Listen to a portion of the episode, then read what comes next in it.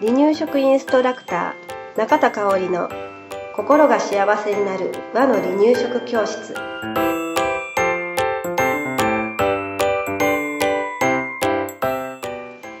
離乳食インストラクター中田香織の心が幸せになる和の離乳食教室第3回です。番組アシスタントの山本智子です。よろしくお願いします。この番組は一般社団法人離乳食インストラクター協会代表理事で家庭的保育所施設長の中田香織が離乳食の基本や進め方レシピなどをママと赤ちゃんに寄り添いながら紹介します。定年0時専門保育士の中田香織だからこそ話せる赤ちゃんや離乳食への思いがたくさん詰まっています。離乳食生活をもっと楽しく過ごせるヒントを見つめ見つけてみてくださいね。それでは香織さんよろしくお願いします。はいこんにちはよろしくお願いします。こんにちは。ともこさん今日もどうもよろしくお願いします。よろしくお願いします、7月ももう半ばですね、はもうすぐ子供たち夏休みですけれどはい。慌ただしい日々が やってくるかな、はい。ねえ。毎年ともこさんとこどんな感じで1ヶ月半過ごしてますか？そうですねうん前半はのんびり お休みだぞっていう感じで、うん。でお盆はキャンプに行きお後半は宿題に追われるという 感じが定番になっちゃいました。う うんん頑張ってください。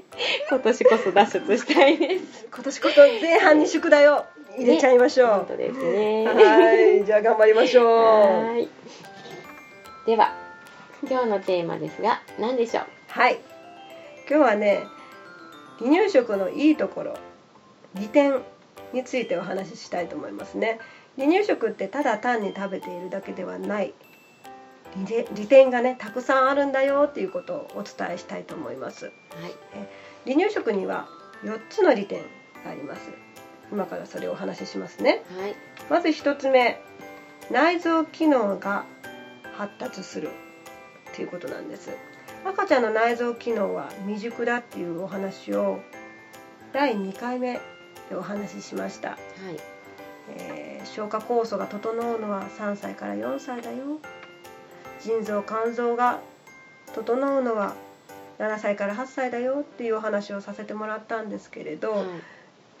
赤ちゃんの時から離乳食で徐々に徐々に徐々に適した時期に適した食材硬さ形のものを赤ちゃんに与えていくことで内臓が発達していきますはい。だから例えばね初期の食べ物はい。どんな形状ですか？どんな形にするってわかります？ドロドロサラサラって感じですよね。そうそう。そうそう、ん。あの裏ごしをして、ううんあのもう滑らかな状態にして、ヨーグルトみたいなドロドロサラサラうん。にするのが基本なんですけれど、はい。その初期の時にいきなり1センチのうん。ものを食べ物を与える、はい。じゃがいもを1センチに切ったものを与えるっていうのはやっぱり NG なわけです。うん。おなお腹がついていかない、うん。逆に言うとうん。逆じゃないんだ他にも言うとはい。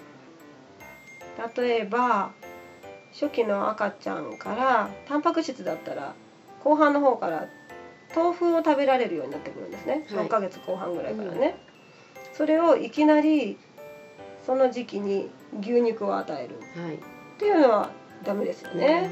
うん。そうですね。うん。ということで徐々に徐々にその月齢に合わせた食べ物を少しずつ少しずつ進めていくことで内臓機能もそれに合わせて発達していきます。はいはい、うん次2つ目です。はい大人とのスキンシップの時間なんですね離乳食は。うん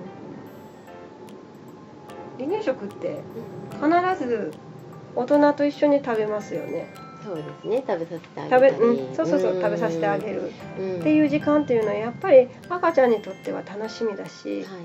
親にとっても楽しみの時間であってほしいなって思うんですよね。美味しいね、うん。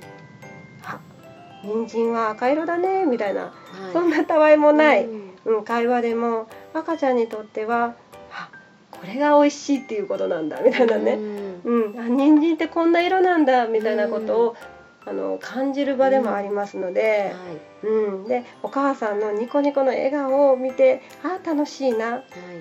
お母さんの優しい声聞いてあー心地いいなって感じる場所でもあるんですね。はい。なので、えー親子と親子のスキンシップの時間だっていうことを大事にしてください。はい。はい、えーじゃあ3つ目の利点です。自立心を育ててくれます。赤ちゃんね最初はお母さんからこうもらってました。でもらってる時も食べたい食べたいっていうような気持ちになることがあります、はいそれも自立心の第一歩です、うん。そこからよし自分で食べるぞっていうこともね大きな自立心ですよね。食べたい。お母さんも手伝わなくていいから僕が食べるからっていうような時も、えー自立自立心がどんどんどんどん育ってる時です。でね僕が食べるからって言ってもね上手に食べられないので汚れまあ周りは散らかって汚れちゃうっていうことも多くあると思うんですけれどここでね是非お母さんにしてもらいたいのが汚れてもいいから自分で食べさせてほしいんですね。もちろん食べる今日食べる食事全てを赤ちゃんに与えてしまうともうどんどんどんどんこぼしてもう、うん、用意した分の半分以上食べなかったということももしかしたらあるかもしれないから、はい全部与えるんではなくてその子が手づかみで食べれるものだけを与ええー目の前に与えてあげて他の離乳食はお母さんが横からちょっとずつちょっとずつお口に入れてあげるっていう風にしてあげるといいかなと思うんですけれどこの自分で食べるっていうことをさせてあげた子はやっぱりその後も食べ物が好きになると思うんですよね。なるほどね。うーん。食べたい食べたいっていう気持ちっていうのは本当に大事だと思うのでそこをどんどん育ててあげてください。はい。はい、じゃあ4つ目。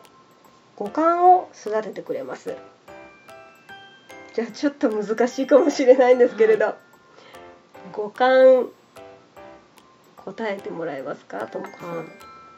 味覚聴覚収穫視覚。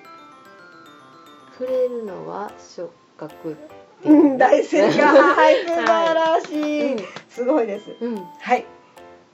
味覚？味覚聴聴覚？視覚収穫視覚？触触覚覚。はいこの5つですね、うんうん。じゃあねはい。この5つの感覚の中で、はい。一番食べ物をうん。感じる感覚、はい。は味覚？味覚うん。違だと思いますか？う？違うんですね。収穫違う。視覚や。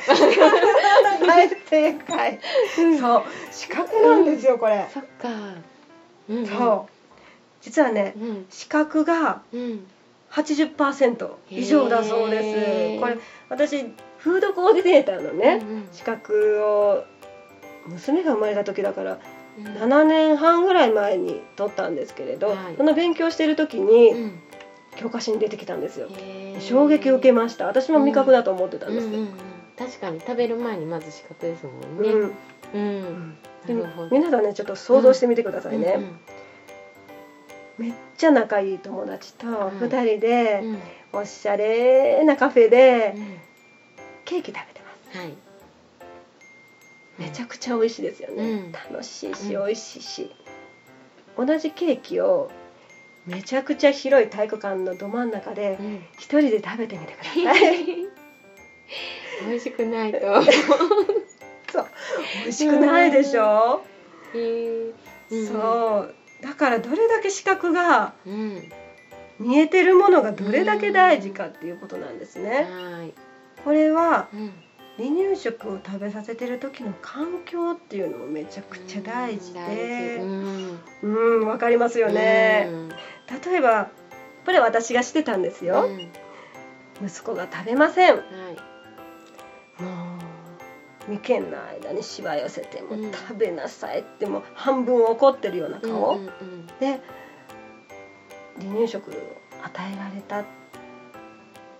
その時の環境を考えてみると、息子が見えてるものをうんうん想像してみると、うん。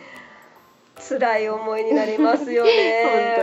もうもう思い出すだけで私うんうんうん。本当にもう何回も息子にごめんなさいって言いたいんですけれど、それぐらい人間が見てるものって大事なんです、うん。なので離乳食を食べる時の環境っていうのを大事にしなくちゃいけないなうん。と私はうん。感じています。はい。はい、うんすごい。初耳なことも聞けました。はい、えー、では終わりの時間が近づいてきました。かおるさん、今日のポイントは？はい、もうそのままですね。はい。離乳食の4つの利点がはい。この4つがポイントです。はい。内臓機能を発達させてくれる、おた大人とのスキンシップの時間自立心を育ててくれる五感を育ててくれる。あのこの4つをね毎回の食事で意識し続けるっていうことはとても難しいことかもしれません。難しいと思います、だけどねママの心に余裕がある時にぜひ意識してみてください。そうするだけで多分ねうん変わるんじゃないかなと思います。はい。はい。離乳食の4つの利点。内臓機能の発達。お大人とのスキンシップ。自立心を育てる。五感を育てる。ですね皆さん覚えましたか？さてかおりさんのブログの紹介です。離乳食インストラクター中田香織の離乳食ブログ。香りの和の離乳食レシピブログで検索してください。各時期の離乳食が2000レシピ以上掲載されています。ぜひ参考にしてみてくださいね。ではかおりさんありがとうございました。はいありがとうございました。来週もいろいろなお話が聞けることを楽しみにしています。離乳食インストラクター協会では赤ちゃんや家族の食事に活かせる離乳食講座離乳食インストラクター協会2級1級講座を行っています。ご興味のある方は離乳食インストラクター協会2級1級講座で検索してください。この番組は一般社団法人離乳食インストラクター協会の提供でお送りしました。